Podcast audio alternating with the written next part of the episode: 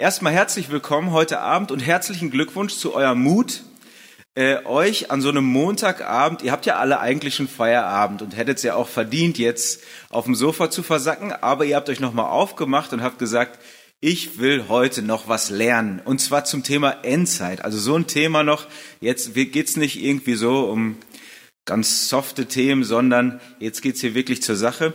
Und ihr habt die Nerven und den Mut, ihr sagt, ich möchte mich damit auseinandersetzen, ich möchte eine Exegese machen am Montagabend zu Markus 13. Wer es schon gelesen hat, der weiß, da kommt ein bisschen was auf uns zu. Ich hatte es eigentlich geplant, hier so schön an meinem Tablet mit euch zusammen im Text rumzumalen. Deswegen habt ihr auch den Text vor euch, also Handout im klassischen Sinne gibt's heute nicht, sondern nur den Text, dass wir zusammen so ein bisschen malen und markieren können, den Text gliedern können und versuchen zu verstehen, was meint Jesus in diesem Kapitel. Ja, ich möchte aber zum Anfang noch beten und äh, dann machen wir mal weiter. Ich bin auch gespannt, was kommt, besonders von der technischen Seite, aber ich denke, äh, wir kriegen das so oder so gut geregelt. Bleibt ruhig sitzen, ich bete noch zum Anfang. Herr Jesus, danke dass du eine gute Botschaft, dass du das Evangelium für uns hast und dass du das Evangelium für uns bist, für alle Lebenslagen. Und äh, danke, dass du uns ja Dinge gesagt hast, die kommen werden. Und damit wir Frieden haben, damit wir Ruhe haben, damit wir keine Angst haben. Und hilf uns, das heute zu lernen, hilf uns, diesen Text heute gut zu verstehen, ihn gut auszulegen und alle äh, ein Stück weiterzukommen in unserem Verständnis von der Bibel. Amen. Ja, Thema Endzeit ist ja immer so ein bisschen äh, prickelig. Äh, oft ist das so, klingt das immer sehr verschwörerisch. Ah, dann sind, und das sind auch meistens so die Leute, die Endzeit-Fans sind, die fangen dann an rumzurechnen und ah, Polit der Politiker hier und da und das passt mit diesem Vers und so weiter. Und deswegen machen viele normale Christen wie du und ich so äh, gerne einen Bogen ums Thema. Unser aktueller Stand der Endzeit, warum wir so über die Endzeit nachdenken, wie wir das tun, das hat mit äh, einem englischen Theologen zu tun, mit dem John Nelson Darby, der so Anfang des 19. Jahrhunderts in der Brüdergemeinde gelehrt hat. Und der hat einen so die äh, ziemlich viel davon ausgelegt, besonders von der Offenbarung. Und darauf gründet vieles von dem, was heute so in unseren Freikirchen äh, vertreten wird, von so Endzeitmodellen. Ähm, er hat sowas erfunden oder eine, eine Art, die Bibel zu lesen, äh, so etabliert, die hat, nennt sich Dispensationalismus. Die teilt so die Zeiten. Ja, das gab mal die Schöpfung und dann den Sündenfall und dann Israel, die Gemeinde. Das wird ganz sauber getrennt und in jeder Zeit gelten ganz unterschiedliche Spielregeln, so ganz grob jetzt. Und das hat äh, wurde dann so weitergenommen, übernommen und unter anderem die Scofield-Bibel. Vielleicht habt ihr so eine Scofield-Bibel. Ich habe mal heute, ich habe so eine schöne mit so einem Gold-Einband.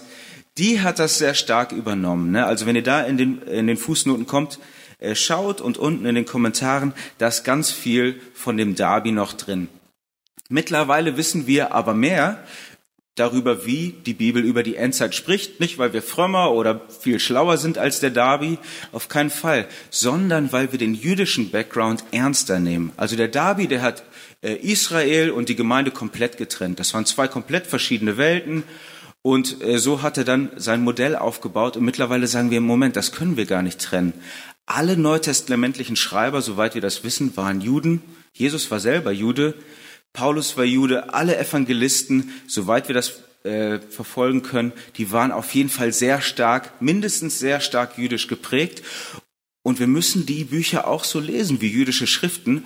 Und dann kommt man zu ein bisschen genauerem Einsicht, wie die Dinge gemeint sind. Und ich werde euch heute so den so meine Lesart des aktuellen Standes von äh, Markus 13 vorlesen. Natürlich ist meine Meinung auch nicht in Stein gemeißelt. Wir können da gerne drüber reden und diskutieren.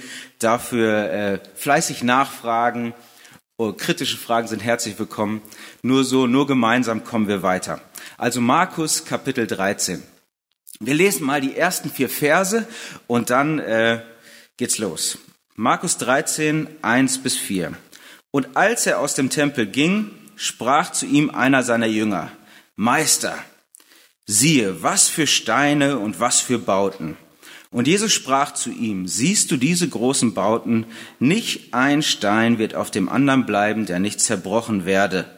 Und als er auf dem Ölberg saß, gegenüber dem Tempel, fragten ihn Petrus, Jakobus und Johannes und Andreas, als sie alleine waren. Sage uns, wann wird das geschehen und was wird das Zeichen sein, wenn das alles von, vollendet werden soll? Also diesen Text, Markus 13, den gibt's nochmal in Matthäus und Lukas. Die drei Evangelien, vielleicht erinnert ihr euch aus, unserem, äh, aus unserer Jesus-Reihe, das nennt man die Synoptiker, weil viele Sachen parallel in den drei Evangelien sind. Fällt einem beim Lesen auch auf, ne? Da wiederholt sich ganz viel. Markus ist zu 98 Prozent von Matthäus verarbeitet worden. Also 98 Prozent von Markus stecken im Matthäus-Evangelium drin, fast das gesamte Evangelium. Und alle drei geben diesen Text wieder. Der steht dann in Lukas 21, in Matthäus 24 und deswegen nennt man ihn die synoptische Apokalypse. Also in diesen drei Evangelien steht er und er berichtet von, ja, von zukünftigen Ereignissen. Der Kontext in jedem der drei Evangelien, oh, ich glaube, da hinten werden Stühle gestellt, also wer noch einen Sitzplatz haben möchte, da hinten äh, gibt's dann wieder welche. Der Kontext in allen drei Evangelien ist direkt vor der Kreuzung. Also wenn ihr weiterlest in Markus 14, geht's direkt los mit der Verhaftung und Kreuzigung. Und das ist bei Lukas genauso und bei Matthäus auch. Also das ist schon eine angespannte Stimmung. Jesus ist schon in Jerusalem, der ist eingezogen, der hat schon diese Tempelaktion gemacht, der hat da die Tempelreinigung, so wird's ja genannt, äh, gemacht. Die Stimmung ist hochgekocht, die, die verschwören sich gegen ihn, die wollen ihn verhaften. Und dann geht er aus dem Tempel raus, die, dieser Jünger sagt ihm das, siehst du, guck mal, was für ein tolles Gebäude. Und dann sagt Jesus, das alles wird zerstört werden. Oh, ich glaube, wir haben ein Bild, ne? kann das sein? Ja, ich probiere mal. Ja, und äh, Jesus sagt, das wird alles zerstört werden. Und dann sitzt er auf dem Ölberg gegenüber, sie gucken den Tempel an und diese vier Jünger, ja, Naja, nicht so viel besser, aber ihr habt den Text ja vor euch. Ihr wisst, was gemeint ist. Ich habe mir das so gut gedacht. Ich wollte da so richtig schön drin rummalen und so. Naja, so ist das dann manchmal. Gut, und diese vier Jünger, die kommen zu ihm, als sie alleine sind und die, und die stellen ihm diese Frage. Und dann geht das Kapitel los. Und viele von euch, ich schätze mal, die haben das schon zu Hause gelesen und die wissen, naja, da geht's um ganz, alle möglichen Dinge. Zuerst einmal, was sagt Jesus hier in, in Vers 2? Da erzählt er etwas von der Tempelzerstörung. Aber dann geht's weiter. Dann geht es um Sonne, Mond und Sterne, um die Himmelskörper. Und dann geht es um seine Wiederkunft. Also irgendwie kommt es einem so vor, als ob in diesem Text von mehreren verschiedenen unterschiedlichen Ereignissen die Rede ist und nicht nur von einem einzigen. Die Zerstörung des Tempels, die war ja 70 nach Christus und äh, die ist ja jetzt schon lange vorbei, ne? aber die Wiederkunft Christi war noch nicht. Also als ob in dem Text verschiedene Ereignisse besprochen werden. Und wir wollen gleich mal genau reinschauen, welche Ereignisse sind das und wie werden sie beschrieben. Und das kann man auch ganz gut erklären damit, wie Markus überhaupt geschrieben wurde. Wie, wie hat dieser Evangelist sein Evangelium geschrieben? Wir wissen nicht, ob es tatsächlich Markus war. Markus ist kirchliche Tradition, dass er es geschrieben hat. Das war äh, der Schüler des Petrus, der Übersetzer des Petrus. Und er war selber gar kein Augenzeuge. Und ob es dieser Markus gewesen war oder ein anderer, das war jemand, der hat Jesus Tradition gesammelt. Der hat Geschichten über Jesus gesammelt, die von den Augenzeugen erzählt wurden. Zum Beispiel von Petrus. Der hat sich die alle angehört und dann hat er die ganzen Gleichnisse und Wundergeschichten genommen, die Predigten, und hat sie zusammengefasst in seinem Evangelium. Und er musste sie ja auch in eine Reihenfolge bringen. Er musste sie irgendwie thematisch und chronologisch ordnen. Und das merkt man, wenn man die Evangelien vergleicht. Das haben nicht alle Evangelisten ganz gleich gemacht. Matthäus äh, der hat Markus ziemlich übernommen. Lukas hat ihn manchmal so ein bisschen hin und her geschoben, die Reihenfolge ein bisschen verändert. Also sie haben diese Stoff, diesen Stoff genommen und thematisch zusammengestellt. Ähnlich wie bei den alttestamentlichen Propheten auch, da ist der Stoff auch oft thematisch geordnet. Ne? Dann kommen ganz viele Kapitel, wo es thematisch ums selbe geht. Und dann kommen die nächsten Kapitel. Äh, und so ist es oft in den Evangelien auch, so müssen wir das auch annehmen. Jesus war ja auch Wanderprediger. Und wahrscheinlich hat er eine Predigt nicht nur einmal gehalten. Ne? Wer mit, zum Beispiel mit Billy Graham unterwegs war, der kennt die Predigten wahrscheinlich auch nach, seine Mitarbeiter, die kennen die auch nach fünf, sechs, sieben Städten auswendig weil die immer ähnliche Sachen wiederholen. Die Message bleibt ja gleich und er passt sie nur auf den jeweiligen Ort dann an. Und so haben sie diese Jesus-Botschaften genommen und in diesem Kapitel ist halt zusammengefasst, was so apokalyptisch ist, was zukünftig ist. Und das wollen wir jetzt einmal nachschauen. Bei Matthäus ist es noch offensichtlicher. Matthäus hat aus, aus allen Predigten Jesu fünf große Reden gemacht. Ne? Die Bergpredigt ist die erste große Rede und so weiter. Fünf große Reden. Und natürlich hat Matthäus das gemacht, um zu zeigen, das ist wie die fünf Bücher Mose. Jesus ist der neue Mose. Ne? Er hatte den Stoff so angeordnet. Und Lukas, der schreibt am Anfang von seinem Lukas-Evangelium, Lukas 1, die ersten vier Verse, lieber Theophilus, das war sein, sein Sponsor, der ihm diesen, diese Evangelienschrift finanziert hat, der ihn bezahlt hat, damit er das schreiben kann. Lieber Theophilus, nachdem schon andere das gemacht haben, diese Ereignisse aufgeschrieben haben, habe ich mich jetzt auch hingesetzt, um alles, was du gehört hast, in guter Ordnung aufzuschreiben. Also offentlich, offensichtlich hat ihm die Ordnung bei den anderen nicht ganz gefallen und man merkt auch bei Lukas, der hat so ein bisschen hin und her geschoben. Ganz grob kann man sagen, wann haben die, wann haben die ihre Evangelien geschrieben? Markus, das ist der Stand der allermeisten Bibelforscher, Markus war wahrscheinlich der Erste. Und er wird sein Evangelium so ums Jahr 70 rumgeschrieben haben. Also zu, ungefähr zur selben Zeit, als der Tempel zerstört wurde. Meine Professorin zum Beispiel, die sagt, die argumentiert für das Jahr 78. Sie sagt, ja, wahrscheinlich ist das auch noch ein Stück echte Prophetie. So, ne? Viele sagen, na ja, das war viel später, weil der kann es ja gar nicht gewusst haben. Ähm, aber viele sagen auch, ja, der hat, die, die haben das gesehen, Jerusalem wird angegriffen und dann haben sie sich erinnert, boah, Jesus hat doch diese Dinge erzählt. Und dann wurden die natürlich umso wichtiger. Ne? Matthäus ungefähr über den Daumen gepeilt, so zehn Jahre später im Jahr 80 und Lukas im Jahr 90. Also lange danach. Und äh, sie haben, sind auch abhängig voneinander. Also sie kannten einander. Ne? Matthäus kannte Markus, Lukas kannte Markus auch und so weiter. Das kann man sehen, wenn man die vergleicht. Und jetzt haben sie die Endzeitereignisse natürlich so aufgeschrieben, wie sie die von Jesus verstanden haben. Und jetzt stehen sie so in diesem Text. Und jetzt wollen wir uns mal ranmachen. Oh, mein Bild ist wieder weg, ne? Schade. Jetzt wollen wir uns mal ranmachen und diesen Text gliedern. Wir wollen mal gucken, wie können wir ihn in sinnvolle Abschnitte einteilen? Welche guten Sinneinheiten gibt es? Und zwar können wir das, werdet ihr gleich eine kleine äh, Mini-Gruppenarbeit, Partnerarbeit haben, wie auch immer ihr das mögt. So von 10, 12 Minuten. Und eure Aufgabe ist, gliedere den Text in seine Sinnabschnitte und versuche rauszufinden, worum es geht. Also so Leitfragen, wenn man das macht, sind immer, wer spricht jetzt gerade? Wann und wo spricht er? Zu wem spricht er? Und worüber spricht er? Also die ersten Verse, ganz klar. Und als er aus dem Tempel ging, Vers 1, sprach zu ihm einer seiner Jünger, da spricht ein Jünger ne, zu Jesus. Siehst du, was für Steine und was für Bauten? Und zwar direkt vor dem Tempel. Sie gehen grad raus. Sie haben ihn grad verlassen. Und dann spricht Jesus in Vers 2, siehst du diese großen Bauten, nicht ein Stein wird auf dem anderen bleiben, der nicht zerbrochen werde. Und dann ist ein eindeutiger Einschnitt. Warum? Und als er auf dem Ölberg saß gegenüber dem Tempel, also da ist Zeit vergangen zwischen, die sind woanders hingegangen. Und jetzt fängt sozusagen die zweite Szene an. Also man kann sich das auch so merken, wenn, der, wenn dieses Kapitel ein Film wäre, wo würde die Kamera wechseln? Wo wäre der Kameraschnitt? Und dann ist er auf dem Ölberg und jetzt ist ein anderes Setting. Jetzt sind diese vier Jünger, die sind so für sich. Man kann das auch schön als Strichmännchen aufmachen, aufmalen. Das mache ich manchmal.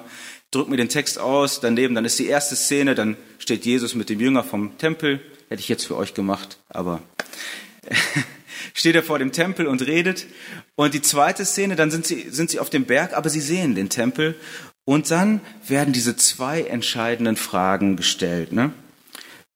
Also die vier Jünger kommen zu ihnen und die stellen zwei Fragen. Erstens, wann wird das geschehen? Und zweitens, was wird das Zeichen sein, wenn das alles von vollendet werden soll? Also zwei Fragen.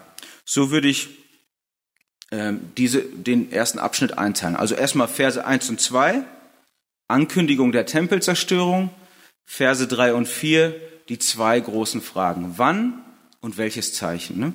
Und dann geht ihr mal weiter, geht den Text einmal durch, guckt mal, was ihr sonst noch findet. Wie gesagt, so 10 bis 12 Minuten, kein Stress.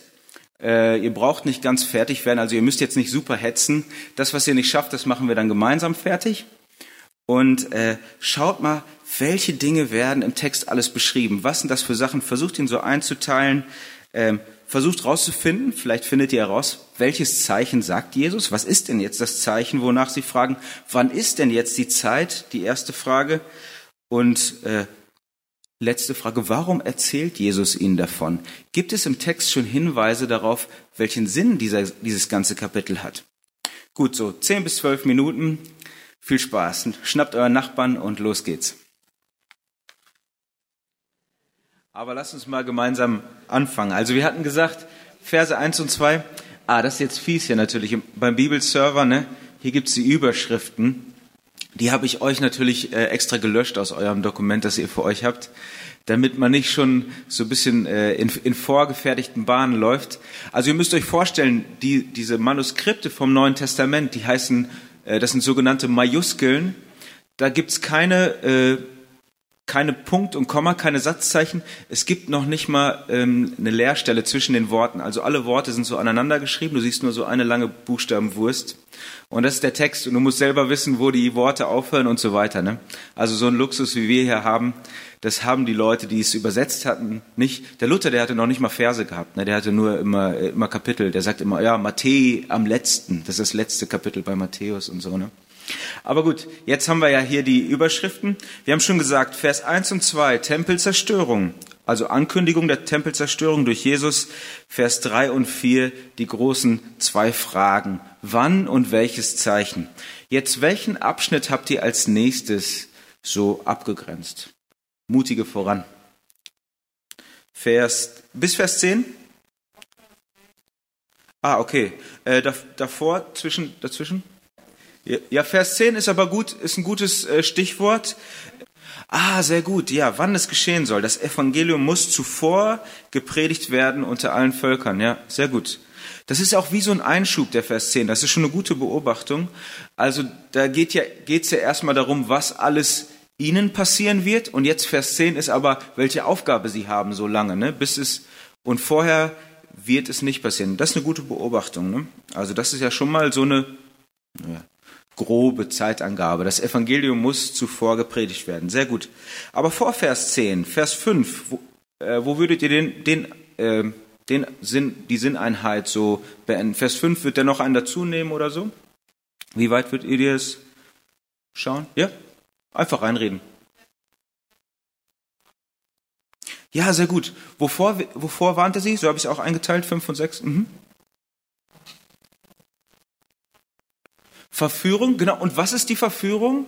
Was? Hm? Ihr Lehrer, ja. Er sagt ja ein genaues Kennzeichen. Was ist das Kennzeichen von diesen Irrlehrern? Genau, unter meinem Namen. Ja, sehr gut, genau. Verführung. Also da wird es Leute geben unter meinem Namen. Achtung, deswegen passt auf. Sehr gut. Fünf und sechs. Danach die nächste Sinneinheit. Genau, Krieg. Genau. Ja, Krieg, Hungersnot, was haben wir noch? Erz, Erdbeben. Mhm. Also Verse, ich hab's mal, was habt ihr? Sieben bis? Sieben, acht, neun.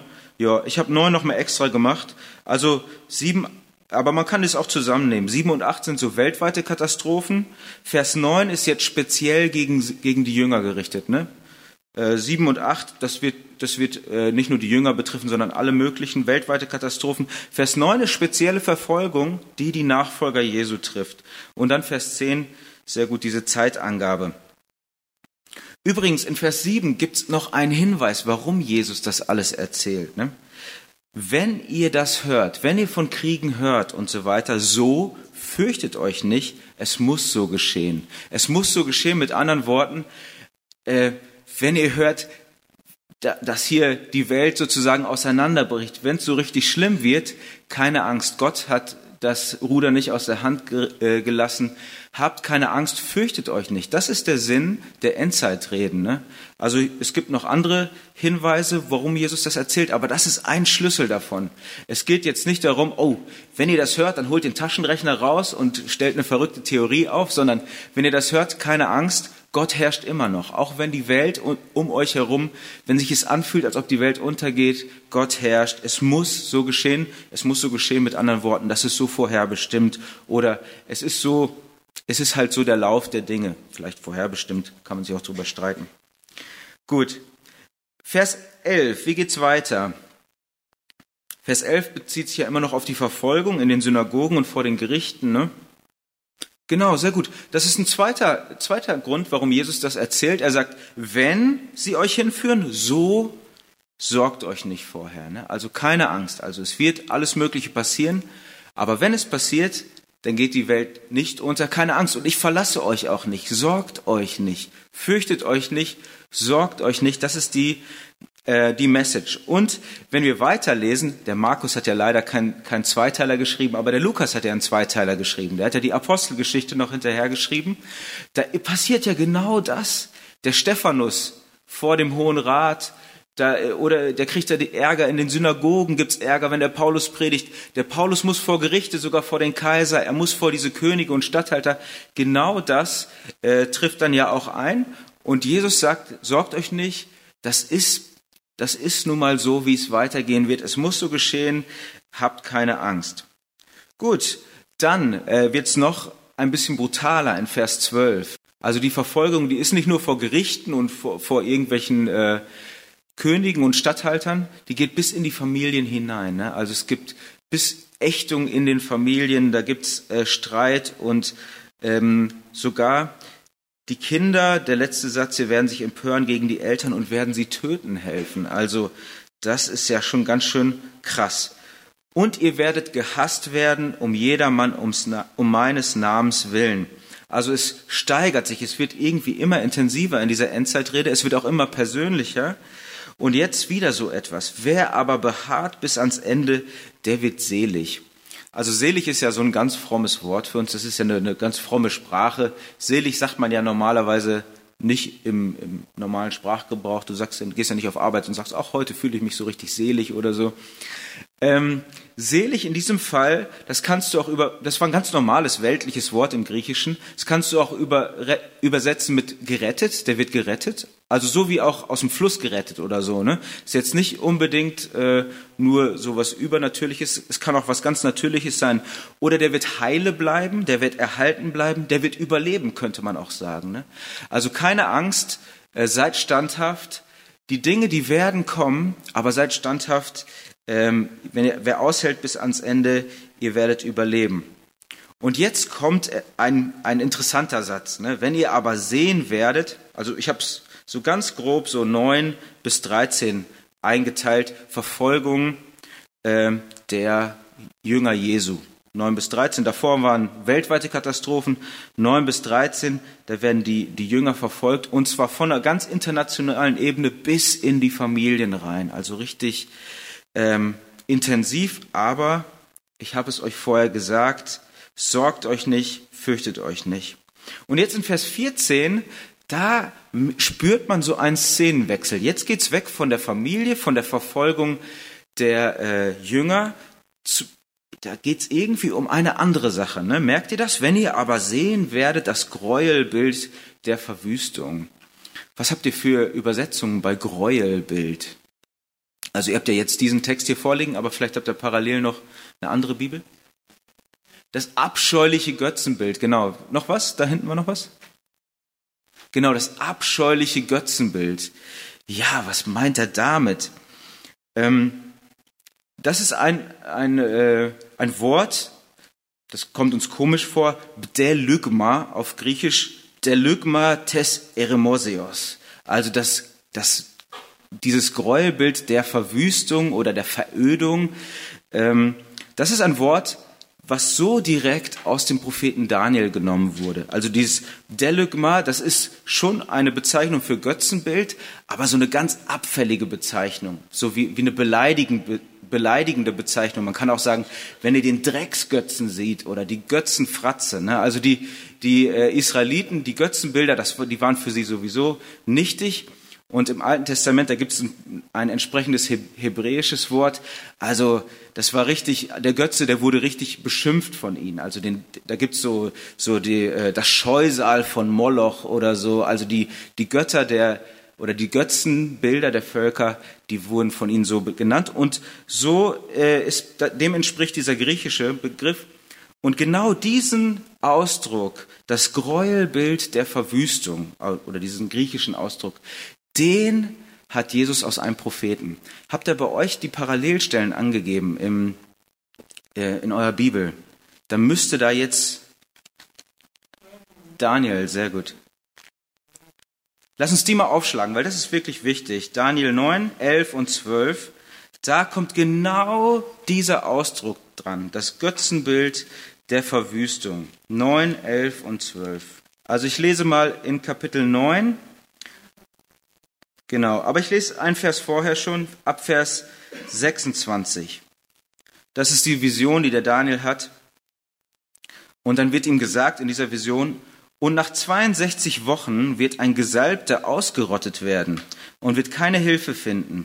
Und das Volk eines kommenden Fürsten wird die Stadt und das Heiligtum zerstören. Die Stadt ist immer Jerusalem, ne? Und das Heiligtum der Tempel. Israel hat nur einen Tempel. Und sein Ende ist, eine, ist in einer Überflutung. Und bis zum Ende ist Krieg, fest beschlossen, fest beschlossene Verwüstungen. Und stark machen wird er einen Bund für die vielen eine Woche lang. Oh, diese Elberfelder ist echt unlesbar. Eine Woche lang und zur Hälfte der Woche wird er Schlachtopfer und Speiseopfer aufhören lassen und auf dem Flügeln von Gräueln kommt ein Verwüster. Das ist dieses Gräuel der Verwüstung bis fest beschlossene Vernichtung über den Verwüster ausgeschlossen wird. Also komplizierte Stelle, aber da kommt dieses Gräuelbild der Verwüstung vor. Und im Daniel-Buch, da sind sich die, die Ausleger relativ einig, da bezieht sich das auf die Entweihung des Tempels. Also das war im, im zweiten, im, nicht, im dritten Jahrhundert vor Christus.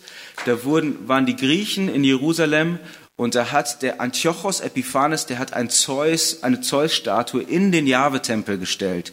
Und er hat dann auf dem, auf dem, Zeus, äh, auf dem Jahwe-Altar hat er Schweine für Zeus geopfert. Und das war die Götzenfratze, die mitten im Tempel stand. Das ist bei Daniel gemeint. Das kommt nochmal in Daniel 11 und in Daniel 12. Und interessant ist, dass es hier auch mit der Verwüstung der Stadt zu tun hat. Da bei Antiochos, da gab es dann einen Aufstand, den Makkabäer-Aufstand und die haben den Tempel wieder erobert und gereinigt und daher kommt das Hanukkah-Fest. Vielleicht habt ihr schon mal vom Hanukkah-Fest gehört. Das gibt's nicht, das kommt nicht in der Bibel vor. In den Apokryphen im Makkabäerbuch wird beschrieben, wie sie den Tempel gereinigt haben und Lichter aufgestellt haben und deswegen gibt's dieses jüdische Fest, das Hanukkah-Fest, wo der Tempel neu Gott geweiht wurde. Also dieser Tempel, dieser Altar, der entweiht wurde, wurde abgebrochen und äh, abgerissen und da wurde ein neuer gebaut und das und, und dieses Zeusbild natürlich auch abgebrochen und, und verbrannt. Das ist das Gräuelbild der Verwüstung bei Daniel. Und spannend ist, dass Jesus genau dieses Wort nimmt. Das, der Daniel ist ja schon lange vorbei, ne? Und die, die äh, Makkabäer und die, der Antiochos, das ist ja auch schon lange Geschichte. Aber Jesus sagt, sowas werdet ihr noch mal sehen. So ein Gräuelbild der Verwüstung. Ne? Und dann äh, geht's weiter, den nächsten Abschnitt bis wo habt ihr den eingeteilt? So ab 14 bis, bis 20? Ja, genau. Ja, das kann man genauso einteilen. Man könnte es noch unterteilen, wenn man möchte, bis 18 oder 19 und 20. Aber das ist ein Sinnabschnitt. Ähm, wie habt ihr den überschrieben? Worum geht's da inhaltlich? Flucht, äh, Flucht aus, von wo? Flucht aus Juda, ne? Das steht. Wer in, oder Judäa, wer in Judäa ist, der fliehe auf die Berge. Also wenn ihr das seht, wenn dieses Was auch immer das, was auch immer da gemeint wird. Wenn ihr das im Tempel sehen wird, dann flieht auf die Berge. Wer, wer auf dem Dach ist, der steige nicht hinunter und so weiter. Wer auf dem Feld ist. Also ganz viele Umschreibungen. Also wenn du das siehst, wenn dieses Zeichen, das Gräuelbild der Verwüstung da steht, wo es nicht soll, ne, so wie bei Daniel, wenn da etwas los ist, dann nimm die Beine in die Hand und dann kommt eine Riesenbedrängnis. Vers 19 und 20, das gehört auch noch dazu. Und dann wird diese große Bedrängnis beschrieben. Äh, und das sind die Worte, die im Alten Testament benutzt werden für die Unterdrückung, unter anderem in Ägypten. Da waren die auch unter Bedrängnis. Ne? Gott sagt zu Mose in Exodus 2, ich habe die Bedrängnis meines Volkes gesehen. Es wird so richtig bedrückt und von den Ägyptern. Und jetzt sagt Jesus, es wird da eine riesige Bedrängnis geben, wie sie nie gewesen ist von jetzt, vom äh, ist bis jetzt vom Anfang der Schöpfung, die Gott geschaffen hat und auch nicht wieder sein wird und so weiter. Und Vers 20 nochmal. Und wenn der Herr diese Tage nicht verkürzt hätte, würde kein Mensch selig oder gerettet oder überleben. Ne? Aber um der Auserwählten willen, die er auserwählt hat, hat er diese Tage verkürzt. Dann nochmal die Warnung wegen der, wegen der falschen Christusse. Ich überspringe jetzt ein paar Sachen, wir machen ein bisschen schneller. 21, äh, 22, es werden wieder falsche Christusse kommen. Diesmal werden sie auch falsche Christusse genannt. Vorher sagt Jesus nur, wenn sie in meinem Namen äh, kommen werden.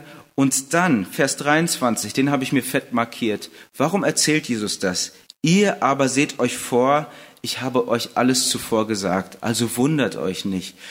Äh, das, das wird so kommen, keine Angst, ich hab's euch deswegen vorher gesagt. Deswegen macht er das.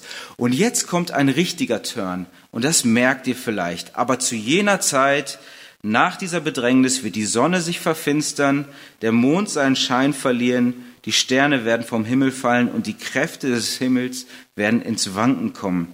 Also kosmische Zeichen habe ich mir drüber geschrieben. Sonne, Mond und Sterne. Und dieser Text jetzt, 24, 25, da müssten in eurer Bibel ganz viele Parallelen zu den Propheten zum Alten Testament sein.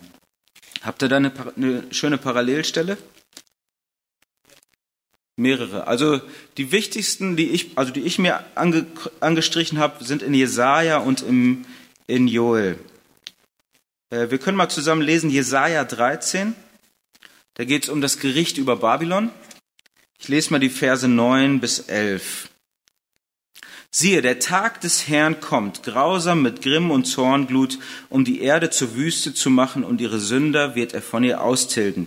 Denn die Sterne des Himmels und seine Sternbilder werden ihr Licht nicht leuchten lassen, die Sonne wird finster sein bei ihrem Aufgang, und der Mond wird sein Licht nicht scheinen lassen, und ich werde am Erdkreis die Bosheit heimsuchen, und an den Gottlosen ihre Schuld. Ich werde der Anmaßung der Stolzen ein Ende machen und den Hochmut der Gewalttätigen erniedrigen. Die Sterne waren für die Babylonier, die waren ja sternengläubig, die Sterne waren für die antiken Babylonier ein, ein Abbild äh, der Verhältnisse auf der Erde. Das waren so, wir haben es heute ein bisschen noch in unserem Sprachgebrauch, wenn wir von Stars reden. Ne? Die Stars, das sind die Helden. Damals waren die Sterne, das repräsentierte so die Königshäuser und so weiter. Und, und äh, Gott sagt, ja, die werden bestraft werden. Der Tag des Herrn kommt und dann gibt's Strafe über die Mächtigen, über diese ganzen Nationen. Und ihr merkt, Jesus nimmt genau dieses, dieses jüdische diese Denken auf. Ne? Und da, da muss man ihn also in seinem jüdischen Kontext lesen, damit man das versteht. Die nächste Parallele oder gleich mehrere Parallele sind im Joel-Buch. Kleiner Prophet, schwer zu finden. Schlag mal mit mir Joel auf. Und im Joel-Buch, da, da, findet man all diese Motive immer wieder. In jedem Kapitel eigentlich tauchen sie auf. Ähm, Kapitel 2, die ersten beiden Verse. Blast das Horn auf Zion, erhebt das Kriegsgeschrei auf meinem heiligen Berg. Beben sollen alle Bewohner des Landes, denn es kommt der Tag des Herrn. Wieder kommt der Tag des Herrn, dasselbe, ne? Wie beim Jesaja. Ja, er ist nahe, ein Tag der Finsternis und der Dunkelheit, ein Tag des Gewölks und des Wetterdunkels. Also wieder dieses Finsternismotiv. Spring mal zu Vers 10, 2 Vers 10. Vor ihnen erbebt die Erde, erzittert der Himmel, Sonne und Mond verfinstern sich, die Sterne verlieren ihren Glanz. Ne? Dasselbe Motiv. Und dasselbe taucht nochmal auf in 3 Vers 4 und 4 Vers 15. Also es kommt immer wieder. Und ihr merkt, diese, Diese, diese zwei Verse, der schreibt der Markus gar nicht. Aber Jesus sagt, Jesus könnte auch sagen, dann kommt der Tag des Herrn, so wie ihn die Propheten vorhergesagt haben. Er sagt es nicht, aber er nimmt diese Bilder auf und benutzt sie. Und jetzt noch eine letzte Stelle zum Menschensohn, der mit den Wolken kommt. Das ist wahrscheinlich die wichtigste Stelle, wenn man die, die Rolle Jesu verstehen will, die wichtigste alttestamentliche Stelle, wie er sich dargestellt hat und wie die Gemeinde ihn gesehen hat. Dann werden sie sehen den Menschensohn kommen in den Wolken mit großer Kraft und Herrlichkeit. Und das ist wieder, welcher Prophet? Wen habt ihr da? Daniel, ne? Daniel 7 ist die Schlüsselstelle. So haben die ersten Christen Jesus gesehen. Wieder eine Himmelsvision von Daniel. Daniel 7, Vers 13 und 14. Ich schaute in Gesichten der Nacht. Und siehe, mit den Wolken des Himmels kam einer wie der Sohn eines Menschen. Und er kam zu dem Alten an Tagen und man brachte ihn vor ihn. Der Alte an Tagen ist Gott in dieser Vision. Und ihm wurde Herrschaft und Ehre und Königtum gegeben, und alle Völker, Nationen und Sprachen dienten ihm. Seine Herrschaft ist eine ewige Herrschaft, die nicht vergeht, und sein Königtum so, dass es nicht zerstört wird. Dieser Text, das war der Schlüssel, Schlüsselvers für die Christen, wie sie Jesus verstanden haben. Die ersten Christen waren ja alles Juden, die konnten, die haben ja gesagt, wir können ja nicht irgendwie einen Menschen anbeten. Aber dann haben sie diesen Vers gelesen und haben gesagt, doch, Gott hat ihm ja die Macht gegeben, Gott selber. Gott verlangt von uns, wenn wir gute Juden sind, dann müssen wir seinen Messias anbeten. Er hat ihm ja die ganze Macht gegeben. Er ist ja eins mit Gott. Das ist der Anfang äh, der Christologie sozusagen, der Anbetung Jesu. Und es ist auch der Grund, warum Jesus verurteilt wurde. Ne? Der Hohepriester fragt ihn ja, bist du der Christus? Und dann sagt er zu ihm, ja, und du wirst sehen, den Menschensohn kommen mit den Wolken des Himmels. Es ist genau dieser Vers, ne, der zu seiner Verurteilung gefüllt, geführt hat. Gut, die nächsten Verse. Ähm, dann wird, wird er die Engel senden und wird seine Auserwählten versammeln von den vier Winden, vom Ende der Erde bis, zum Ende des Himmels. Ist wieder ein Prophetenzitat aus Jesaja 43. Dann kommt der Feigenbaum und Vers 29 ist wieder ein Schlüsselvers. Ebenso auch ihr. Wenn ihr seht, dass dies geschieht, so wisst, dass er nahe vor der Tür ist. Also keine Angst. Wenn es chaotisch um euch hergeht, dann wisst ihr, dass ich nahe bin. Wahrlich, ich sage euch, dieses Geschlecht wird nicht vergehen, bis dies alles geschieht. Jetzt ist ein Vers, der den Auslegern große Rätsel bereitet. Was bedeutet das? Diese Generation wird nicht vergehen, bis das alles geschieht. Himmel und Erde werden vergehen, meine Worte aber werden nicht vergehen. Und jetzt eben hat er ja noch gesagt, äh, wenn das alles geschieht, dann wisst ihr, dass es soweit ist. Dieses Geschlecht wird nicht vergehen, bis es soweit ist. Also er hat ja schon so Zeitpunkte angegeben, so wie mit der Mission auch. Ne? Wenn alle Völker gehört haben, dann ist es soweit. Und jetzt kommt irgendwie, als ob das Gegenteil davon. Von dem Tag aber und der Stunde weiß niemand, auch die, auch die Engel im Himmel nicht, auch der Sohn nicht, sondern allein der Vater. Komisch, ne? Wissen und Nichtwissen irgendwie in, in zwei Versen direkt beisammen. Seht euch vor, wachet, denn ihr wisst nicht, wann die Zeit da ist. Nochmal ein Vers, den man fett markieren muss, muss. Darum sagt er das, damit ihr wachsam seid. Und dann erzählt er dieses Gleichnis von dem Hausherrn, der verreist ist. Und am Schluss der Schlussappell, was ich euch aber sage, das sage ich allen, wachet.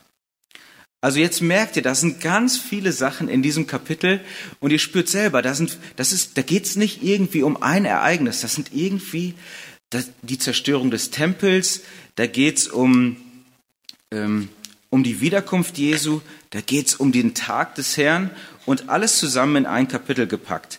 Und es ist auch nicht restlos zu erklären, was das alles bedeutet und worauf sich das alles bezieht.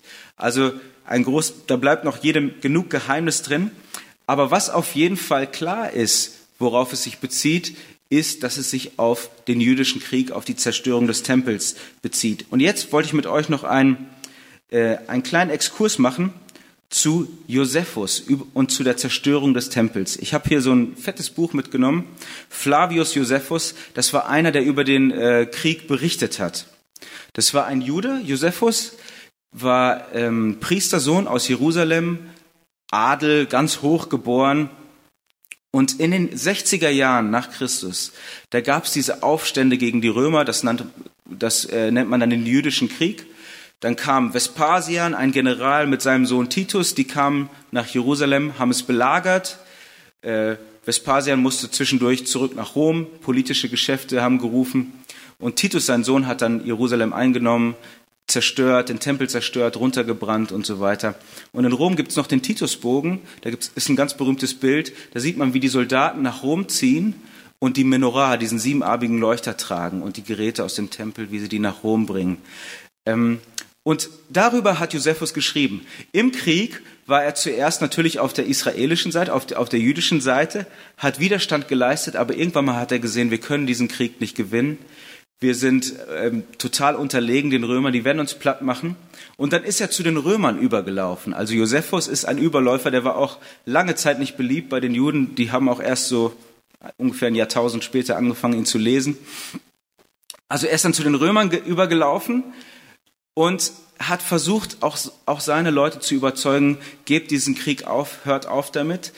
Er ist dann mit, mit äh, Titus und Vespasian zurück nach Rom gekommen und er ist berühmt geworden, weil er dem Vespasian prophezeit hat, du wirst einmal Kaiser werden und es ist tatsächlich eingetroffen. Der Vespasian war ein Kaiser, das ist die Familie, nennt man die Flavier und der Joseph, Josephus wurde so halb von den Flaviern adoptiert, deswegen heißt er auch Josephus Flavius, ne, ist ein, ein Flavier, der gehört zu dieser Familie. Und in Rom dann schreibt er das Buch Der jüdische Krieg. Und er will so ein bisschen vermitteln, das muss man wissen, wenn man ihn liest, zwischen den Römern und den Juden. Und er sagt, ja eigentlich, wir Juden, wir wollten den Krieg nicht. Es waren die Aufständischen, die Bösen, die waren's, die haben den Krieg angezettelt. Die nennt er in seinem Buch immer nur die Empörer, die Rebellen. Äh, und die normalen Juden, die wollten das eigentlich gar nicht.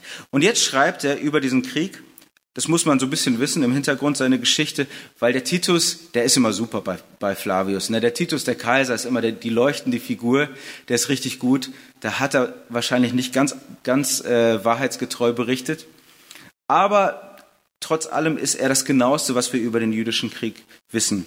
Und er schreibt jetzt, ich habe mal so ein paar, paar Stellen rausgesucht und da merkt ihr schon, das, was er hier beschreibt, das kommt Markus 13 schon ziemlich nah.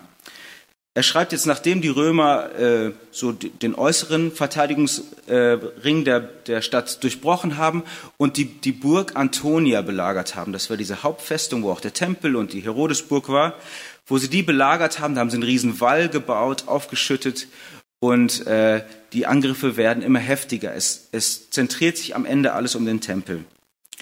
Ich lese mal aus dem, was ist das hier, das sechste Buch, glaube ich, der sechste Teil aus seinem Buch. Von Tag zu Tag wurden nun die Leiden Jerusalems schrecklicher, da das Unglück die Empörer immer mehr erbitterte. Also die Empörer sind die Rebellen, die da sitzen und die Römer bekämpfen.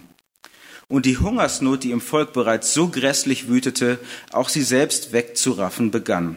Kein Wunder, dass bald die, die ganze, in der ganzen Stadt Haufen von Leichen sich auftürmten, die einen entsetzlichen Anblick darboten pestartigen Geruch verbreiteten und den Kämpfenden sogar bei ihren Ausfällen hinderlich, verbreit, hinderlich waren, mussten doch die Letzteren, wie wenn sie in der Schlacht durch ein fürchterliches Blutbad sich Bahn gebrochen hätten, im Vordringen über Leichen hinwegschreiten. Also ihr seht, was das für ein, ein Zustand war in Jerusalem.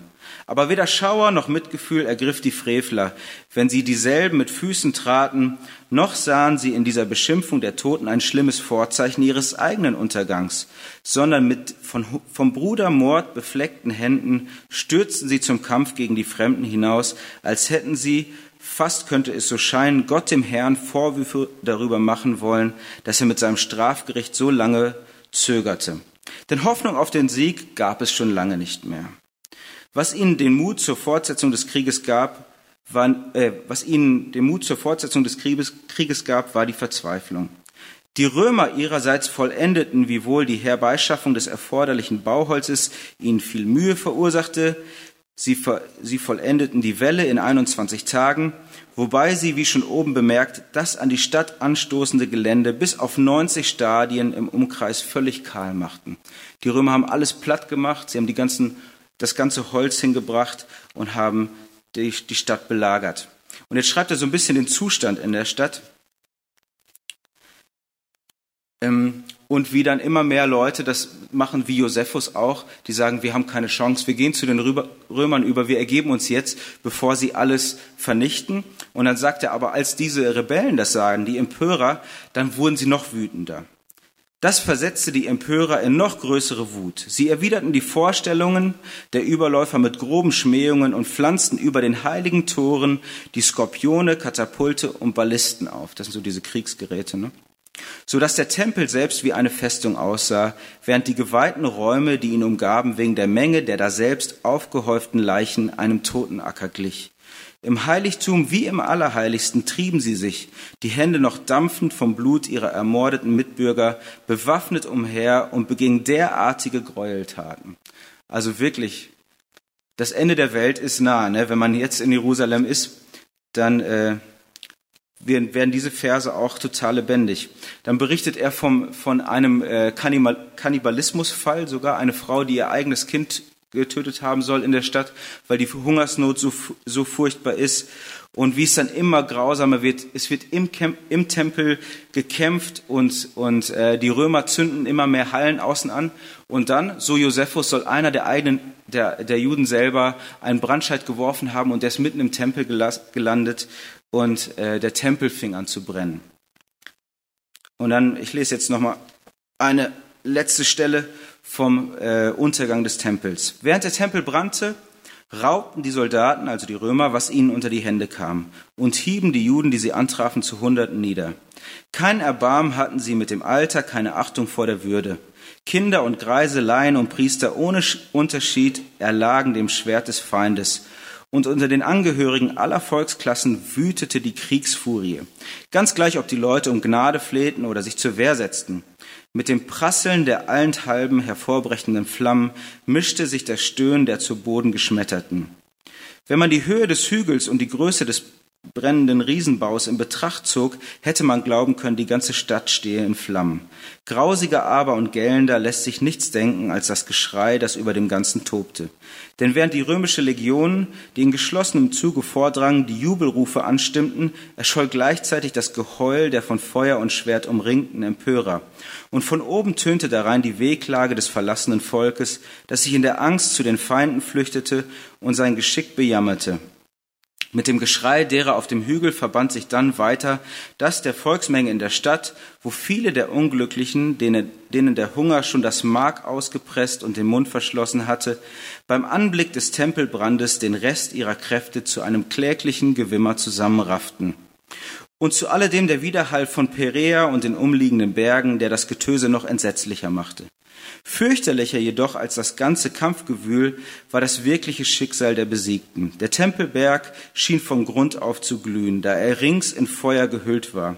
Aber noch voller als die Flammenbäche schienen die Blutströme zu fließen, und fast zahlreicher als die Mörder waren die Gemordeten. Nirgends sah man mehr vor Leichen den Boden. Über den ganzen Berg von, von Toten stürmten die Soldaten der Fliehenden nach.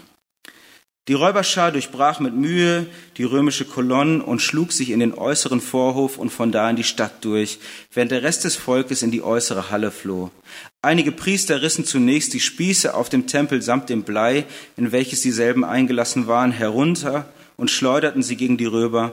Als sie damit aber nichts ausrichten und das Feuer über sie hereinbrach, zogen sie sich auf die acht Ellen breite Tempelwand zurück, wo sie einstweilen blieben.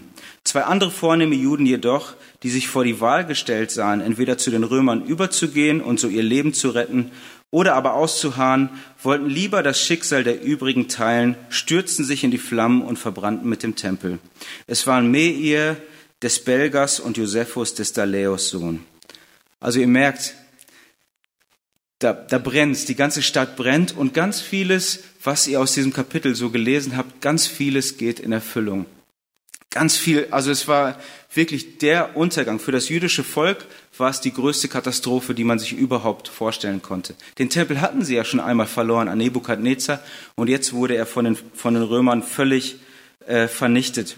Und das ist auf jeden Fall ein, ein großer Aspekt der Verse in diesem Kapitel. Der andere Aspekt ist natürlich die Wiederkunft Christi, die Zukunft. Und äh, wieso packt man das alles so zusammen? Es gibt so ein schönes Bild, äh, der Prophet schaut in die Zukunft und stellt euch vor, ihr seht vor euch so verschiedene Berge.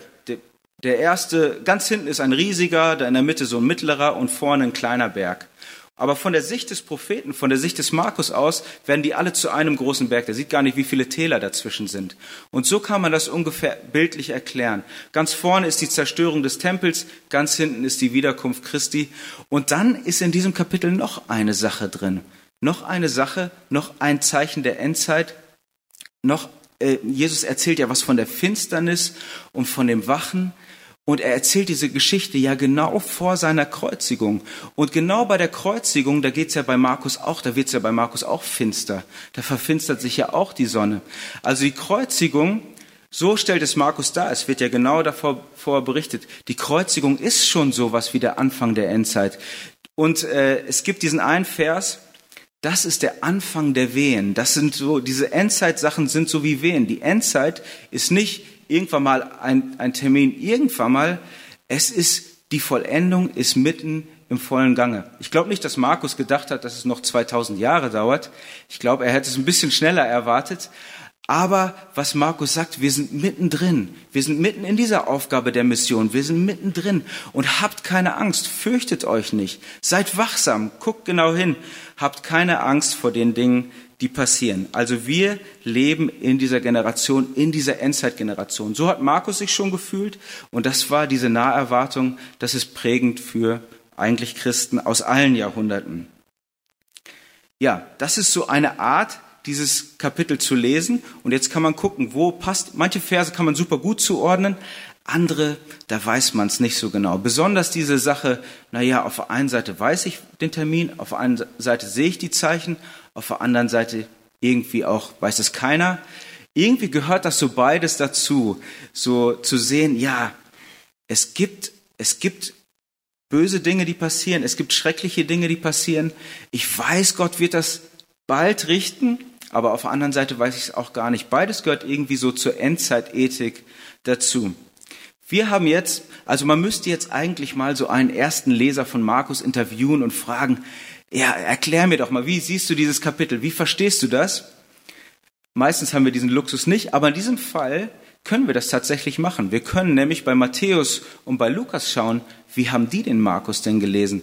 Wie haben die das Kapitel verstanden und wie haben dies in ihr, in ihr ähm, Buch eingebaut? Und das machen wir nochmal ganz zum Schluss als letztes und gucken, stimmt jetzt unsere Auslegung, stimmt das mit dem Daniel, stimmt das mit der Tempelzerstörung oder haben wir uns da nur was zurechtgebastelt? Und äh, wie lesen Matthäus und Lukas äh, Markus 13? Ich habe es schon mal gezeigt bei einem anderen Bibelabend. Richtig praktisch dafür ist so eine Evangelien-Synopse. Synopse heißt, das sind ja die synoptischen Evangelien, Zusammenschau. Ne? Ich habe hier vier Sparten, für jedes Evangelium eine Sparte. Die passenden Verse werden nebeneinander abgedruckt und ich kann sie direkt vergleichen. Hätte ich euch jetzt auch gezeigt auf meinem schönen Beamer. Oder du kannst hier eine Synopse anmachen, ne? Oh, sehr gut. Also Bible Server klärt das. Ähm, da gibt's dann, da kannst du dann sehen, wie du, wie so die verschiedenen Schwerpunkte sind. Zum Beispiel, wenn ich jetzt in Matthäus reingehe, Matthäus 24, da wird dieses Kapitel wiedergegeben. Matthäus 24. Oh ja, ist ein bisschen klein, aber man kann es sehen. Also Matthäus ist derjenige, der am meisten, also am meisten Material dazu nimmt. Er, hat, er kennt noch andere Jesus-Geschichten, die auch dazu passen. Und das liegt daran, dass Matthäus ganz nah dran an dem Ereignis ist. Ihr, ihr werdet das spüren. Der Matthäus, der ist selber wahrscheinlich, man nimmt an, selber ein irgendwie ein, ein Gelehrter in der Schrift gewesen, der kannte sich super aus, der war ganz nah dran. Das Matthäus-Evangelium ist wahrscheinlich das jüdischste von allen. Der ist nicht so weit weg wie der Markus. Wenn es der Markus gewesen war, hat es wahrscheinlich in Rom geschrieben, das Evangelium. Matthäus wurde wahrscheinlich irgendwo in der Nähe von Israel geschrieben, vielleicht in Syrien. Es gibt da verschiedene Theorien, genau was ist keiner. Aber wenn du es liest, dann spürst du schon, oh, der war ganz nah dran, der war auch nah dran am Tempel. Und seine Gemeinden sind noch sehr jüdisch geprägt, sehr jüdische Gemeinden. Und ihm, ihm berührt das auch am meisten. Er, er nimmt die heftigsten Texte zusammen. Eigentlich die Endzeitreden des Matthäus, die fangen schon im 23. Kapitel an. Das Gericht über die Pharisäer. Es ist so ein bisschen so ein innerjüdischer äh, ein innerjüdischer Konflikt, den der Matthäus da austrägt. Und dann packt er genau dieses Kapitel da rein und es passt genau. Ein Unterschied zum Beispiel sieht man, wenn man Matthäus 24 ab Vers 10 anschaut. Hast du da? Matthäus ist links, ne? Genau, in Vers 10. Dann werden viele zu Fall kommen und werden sich untereinander verraten und sich untereinander hassen. Und es werden viel, viele falsche Propheten sich äh, erheben und werden viele verfolgen, verführen. Und Vers 12. Und weil die Missachtung des Gesetzes überhand nehmen wird, wird die Liebe in vielen erkalten. Den gibt's bei den anderen nicht. Den hat er, auch aus der Jesus-Tradition. Und der ist ihm so wichtig, die Missachtung des Gesetzes. Ja, Ihr merkt, der Matthäus, der ist, wie gesagt, ein, ein äh, das jüdischste der Evangelium, Judenchristen in seinen Gemeinden wahrscheinlich.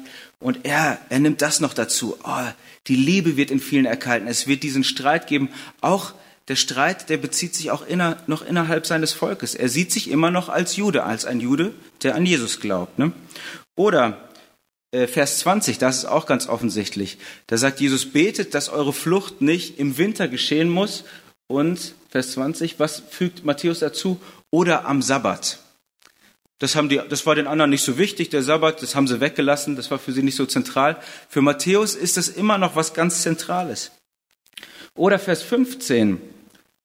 Der Matthäus, der hat es gerne ganz genau mit seinen Schriftzitaten. Wenn ihr nun sehen werdet, den Gräuel der Verwüstung stehen an heiliger Stätte, wovon gesagt worden ist durch den Propheten Daniel. Also der Markus, der benutzt immer die ganze Zeit nur die Propheten. Der Matthäus, der hat es gerne, wenn sie auch genannt werden. Also der zitiert besser als Markus. Das merkt man schon gleich am Anfang vom Matthäus-Evangelium, wie geschrieben steht bei Jesaja, wie geschrieben steht bei dem. Und er fügt das dann auch dazu. Das wurde alles schon vorhergesagt. Das hat der Daniel schon gesagt. Haben wir vorhin auch rausgefunden. Und dann das äh, 25. Kapitel, da gibt es zwei Geschichten, die nur bei Matthäus sind. Die Jungfrauen, die das Öl nicht haben und das Weltgericht mit den Schafen und mit den Böcken. Das ist bei Matthäus. Also Matthäus, der, da ist diese Gerichts, diese Gerichtsvision am größten. Also es ist dieser, dieser Konflikt und es tut ihm wahrscheinlich selber weh. Warum, warum hören unsere Leute nicht darauf? Guck mal, Jesus ist doch unser Messias. Warum glauben sie nicht an ihn? Warum sind sie, warum greifen sie zum Schwert? Warum folgen sie nicht diesem Weg? Er hat ja auch die Bergpredigt. Warum, Warum machen sie es nicht so, wie Jesus gesagt hat? Dann, dann wäre das alles nicht passiert, dann, wäre das, dann wären sie nicht dort gelandet, wo sie jetzt gelandet sind. Also ihr merkt, die Tempelzerstörung auch bei Matthäus, da spielt sie eine ganz wichtige Rolle und ist ein ganz großer Schmerz im Evangelium. Das Ding mit der Tempelzerstörung ist, die ist ein bisschen wie so der Elefant im Raum, den, den keiner sieht. Also wenn du das siehst, wenn du das weißt, dann kannst du die Evangelien nochmal ganz anders lesen und verstehst, verstehst viele Zusammenhänge viel besser. Genauso bei Lukas. Bevor wir zu, also Lukas 21 ist, ist das äh, Markus 13, wurde in Lukas 21 aufgenommen. Aber ich möchte vorher noch zwei andere Verse in Lukas lesen. Und mit diesem Background, dann werdet ihr die auch noch einmal anders verstehen. Einmal aus äh, Lukas 19. Lukas 19, 41 bis 44. Jesus kommt zur Stadt nach Jerusalem. Und als er sich näherte, und die Stadt sah, weinte er über sie und sprach, wenn auch du an diesem Tag erkannt hättest, was zum Frieden dient, jetzt aber ist es vor deinen Augen verborgen. Denn Tage werden über dich kommen, da werden deine Feinde einen Wall um dich aufschütten und dich umzingeln und dich von allen Seiten einengen und sie werden dich und deine Kinder in dir zu Boden werfen und werden in dir nicht einen Stein auf dem anderen lassen, dafür, dass du die Zeit deiner Heimsuchung nicht erkannt hast. Ne? Also Jesus bietet ihnen den Weg des Friedens und sie wollen ihn nicht haben. Also mit, dem, mit der Tempelzerstörung im Hinterkopf, da merkt man genau, worauf diese Prophetie zählt. Oder eine andere Stelle, noch weiter vorne in Lukas, Lukas 13. Da gab es äh, zwei, zwei Zwischenfälle und die Leute fragen sie, was war mit diesen Leuten, die da zu Tode gekommen sind? Lukas 13 ab 1. Zu dieser Zeit waren aber einige zugegen, die ihm von den Galiläern berichteten, deren Blut Pilatus mit ihren Schlachtopfern vermischt hatte. Also da waren Galiläer zum, zum Opfer nach Jerusalem gekommen, die waren irgendwie Rebellen oder so, und Pilatus hat sie hinrichten lassen mitten im Tempel. Und er antwortete und sprach zu ihm, meint ihr, dass diese Galiläer von allen Galiläern Sünder waren, weil sie das erlitten hatten? Nein, ich sage euch, sondern wenn ihr nicht Buße tut, werdet ihr alle ebenso umkommen.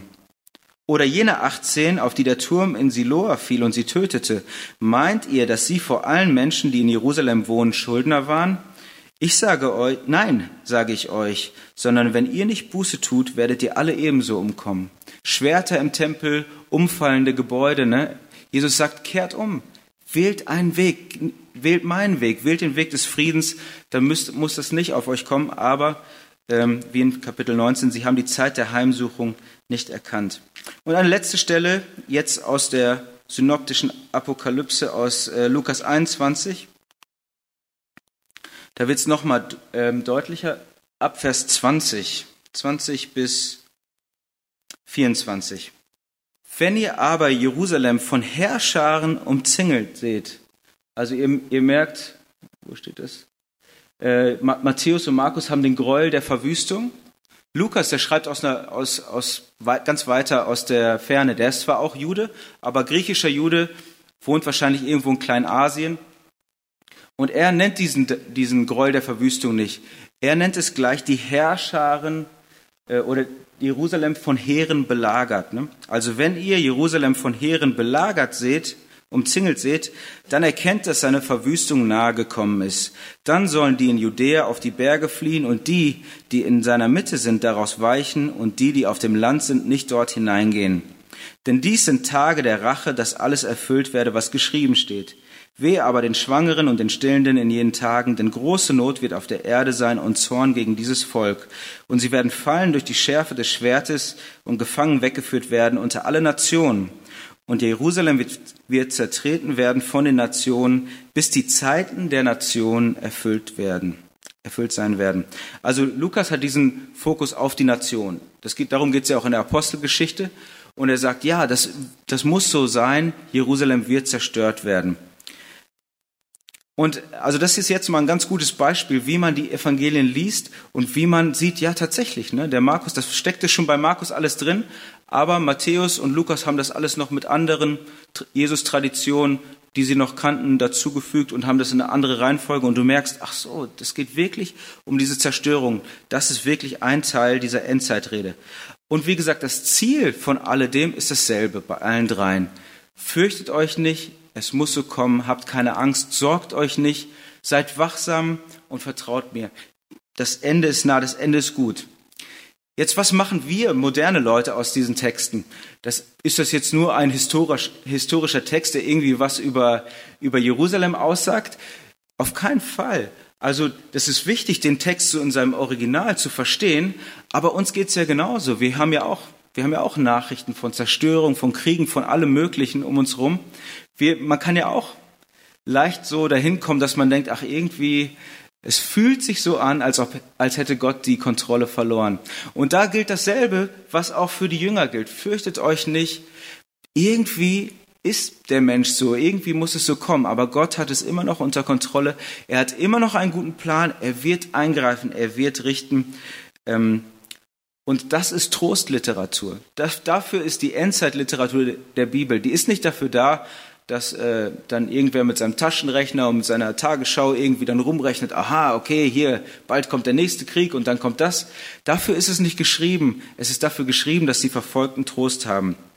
Keine Angst, wenn ihr die Zeichen seht, ihr wisst es, äh, ihr wisst, dass ich es euch gesagt habe, bleibt wachsam und vertraut. Das ist auch das Ziel zum Beispiel der Offenbarung, vor allem der Offenbarung, um die geht es äh, am nächsten Montag dann versuche ich so einen groben Überblick zu geben. Da wird es nicht so sehr ins Detail gehen wie heute, es sind ja auch 22 Kapitel. Da machen wir nur so ein paar kurze Highlights.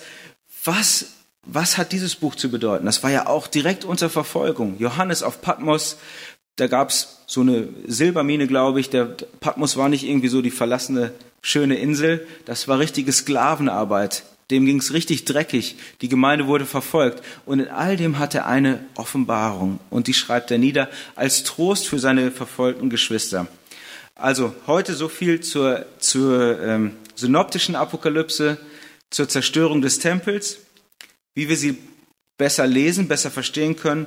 Und an dem nächsten Montag geht es dann weiter mit der Offenbarung des Johannes. Was sieht er für eine Vision? Wie wird das alles vollendet werden? Und wie herrscht Gott jetzt schon mitten in all dem Chaos, mitten in all dem Durcheinander. Okay, jetzt gibt's Zeit für Fragen. Ich glaube, viele Fragen sind noch offen geblieben, aber vielleicht habt ihr so ein paar interessante. Schießt los. Oder noch andere Beobachtungen. Vielleicht habt ihr auch noch was gesehen, was nicht angesprochen wurde.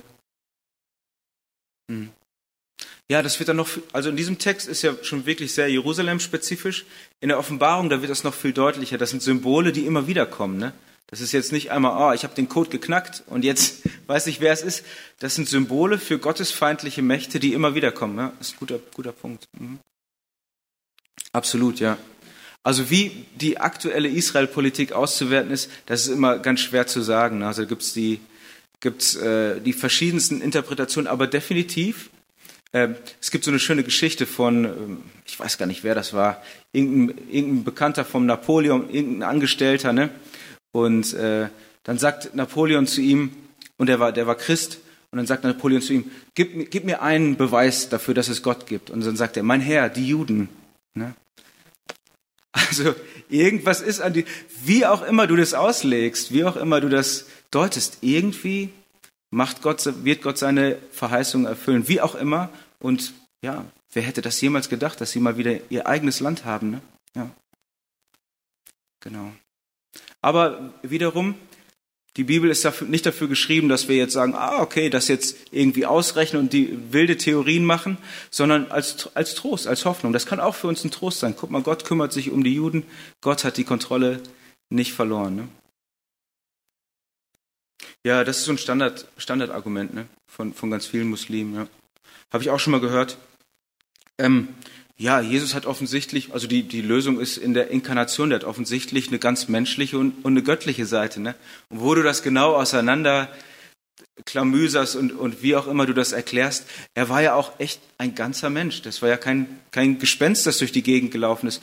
Und ich glaube auch, also es ist schwer jetzt aus der Bibel rauszufinden, was hat Jesus gedacht, was hat er gefühlt, aber offensichtlich hat er echte Anfechtungen und echte im, im Garten Gethsemane, der hatte und, und auch vielleicht, weiß nicht, vielleicht auch Zweifel, wird das alles gut gehen? Irgendwie ist das ja so, wenn man Mensch ist, ne? Dann weiß ja nie hundertprozentig, mache ich jetzt alles das Richtige? Aber wie, und, und bei Lukas, er betont es ja auch, Jesus wuchs, nahm zu an Erkenntnis und so weiter, ne? Wenn er Gott ist, dann müsste er ja vorher schon alles wissen. Also das ist gar nicht so leicht zu sagen, aber das Ding ist in der Inkarnation natürlich, ne? Aber wie wir es genau beurteilen, das ist dann schwer. Aber das ist so ein, so ein, so ein Standardargument bei vielen Muslimen. Ja. Aber man kann da über äh, ganz andere Themen, äh, ganz andere Themen, ist jetzt nicht das Thema heute Abend, man kann über andere Sachen ihnen sehr nahe kommen. Zum Beispiel hat ein Onkel, der ist in der Gemeinde in Köln und die haben so eine Arbeit mit ganz vielen Kindern da aus dem, aus dem Stadtteil und die sind muslimisch. Und dann hat sein Bekannter die Weihnachtsgeschichte zu Weihnachten gemacht, vorgelesen aus dem Koran. Da gibt's die Weihnachtsgeschichte zum Beispiel. Ne? Also man kann, es gibt so Sachen, wie man sagen kann, guck mal, hier, Isa, der ist auch ein Prophet bei euch, der ist auch ein ganz besonderer Prophet. Und äh, man kann Anknüpfungspunkte finden, ins Gespräch kommen, aber tatsächlich die Gottheit Christi und die Dreieinigkeit, das sind die Punkte, die uns für immer trennen werden, ne? wo man wirklich dann sagt, da müssen wir es so machen, wie wir es halt machen. Ne? Das ist, unser, das ist unser, unser, christlicher, unser christliches Fundament. Mhm. Ah, ja, es gibt so, es wird so, so viel sch schlechte Literatur geschrieben zur Endzeit. Ich habe gestern schon mal erzählt, es gab einen super Bestseller in Amerika, 88 Gründe, warum Jesus 1988 wiederkommt. Ne? Also es wurde irgendwie über 5 Millionen Mal verkauft und dann gab es ein Nachfolgebuch, auch 89 Gründe für 89 und so. Aber ja, ist natürlich Quatsch. Und er sagte, das war, das war cool, ganz kurz, letzte Anekdote. Ich habe ich hab mal da reingelesen, einfach aus Interesse. Und dann, und dann zitierte er diesen Vers, er sagt, ja, den Tag und die Stunde kann niemand wissen, aber die Woche und den Monat. Und, ist natürlich genauso Quatsch, ja. Gut, packen wir's, ne? Lass uns noch zusammen beten.